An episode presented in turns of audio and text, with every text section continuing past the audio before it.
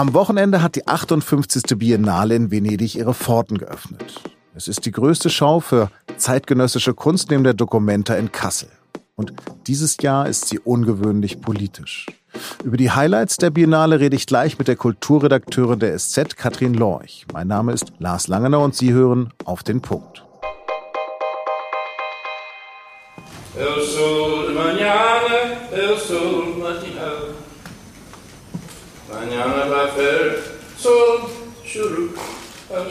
Sie hören Jimmy Durham. Er ist amerikanischer Konzeptkünstler, Autor und politischer Aktivist für die Rechte von Indigenen. Auf der Biennale bekam er am Samstag den Goldenen Löwen für sein Lebenswerk. Statt einer Dankesrede sang er ein Lied. Der Inhalt? Tja, das lässt sich nicht so genau sagen. Die Dankesrede als politisches Statement, damit ist Durham nicht allein. Denn bei dieser 58. Biennale in Venedig ist das Motto May you live in interesting times. Es geht also um die interessanten Zeiten, in denen wir leben. Und tatsächlich drehen sich fast alle der ausgestellten Werke um die politischen und ökologischen Katastrophen der Welt.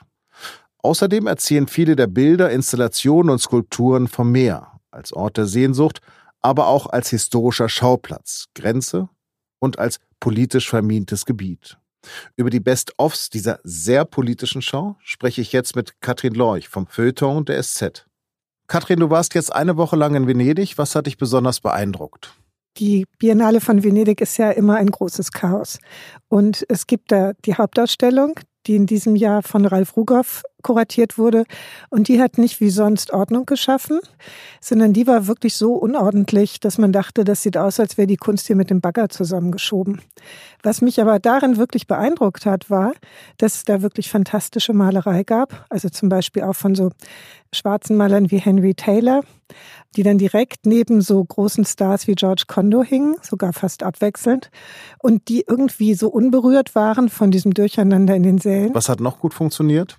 Videokunst, da gab es fantastische Werke wie zum Beispiel von Arthur Jaffa oder von Khalil Joseph. Das sind beides schwarze Amerikaner, die ähm, Collagen gemacht haben, die so ein bisschen aussahen, als hätte man die sich auf seinem Smartphone zusammengebastelt, die aber so zeitgemäß waren und gleichzeitig so poetisch, dass man da das Gefühl hatte, dass es wirklich eine Biennale von 2019 ist, was natürlich bei Gemälden nicht so der Fall ist. Auf Bildern sieht beeindruckend aus Polen mit irgendeiner Luxusjacht.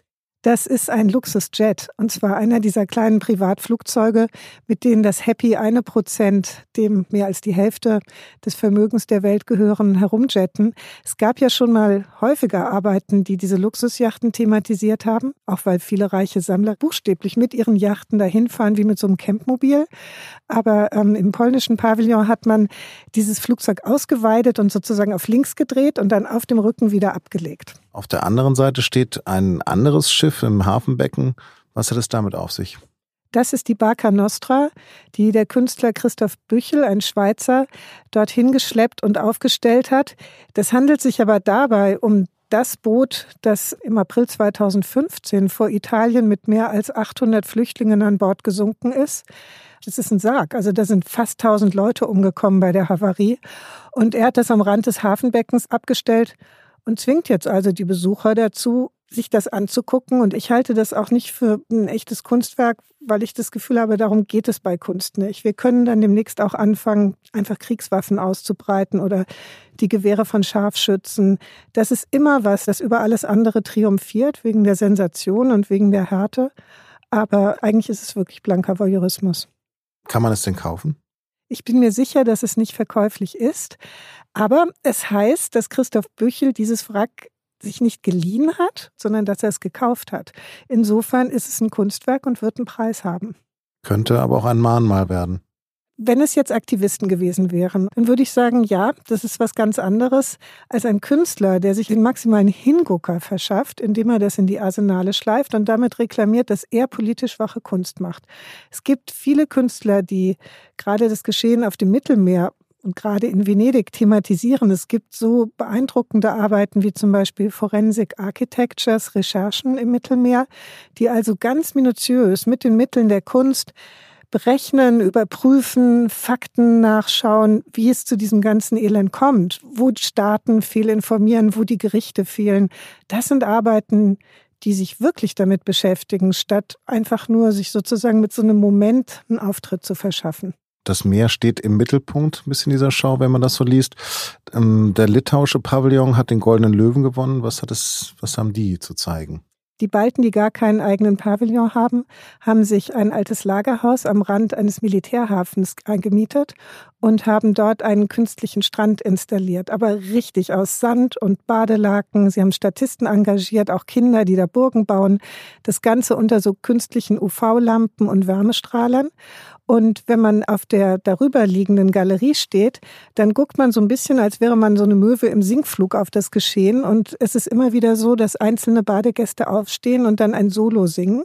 Denn es handelt sich bei der Arbeit Sun and Sea Marina um eine Oper. Und die Soli handeln dann tatsächlich von solchen Beobachtungen wie Müll am Strand oder dem Ausbleichen der Korallenriffe, aber alles sehr schön einerseits, aber eben andererseits, die kommunizieren diese Probleme in dem Tonfall, in dem Menschen am Strand eben drüber reden, wodurch sehr viel klar wird.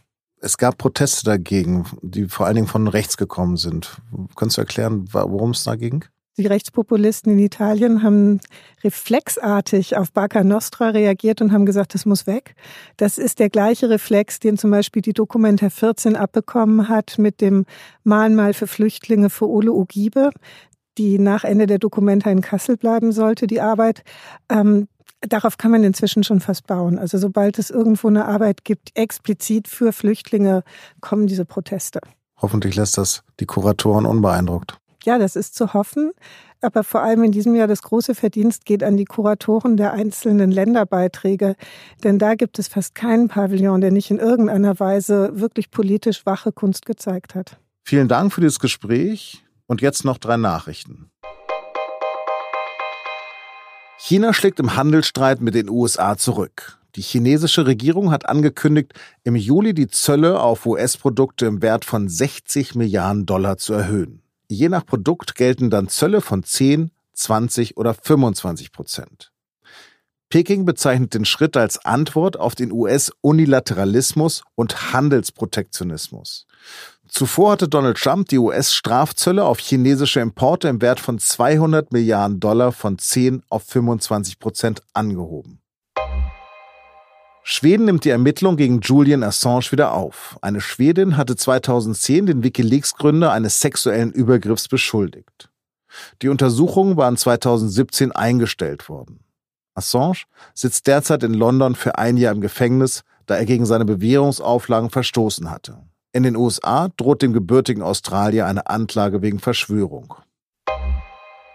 Auf dem Berliner Dorotheenfriedhof sind die sterblichen Überreste von NS-Opfern beigesetzt worden. Es handelt sich dabei um Gewebeproben von Regimegegnern, die in der Nazizeit in Berlin-Plötzensee ermordet wurden.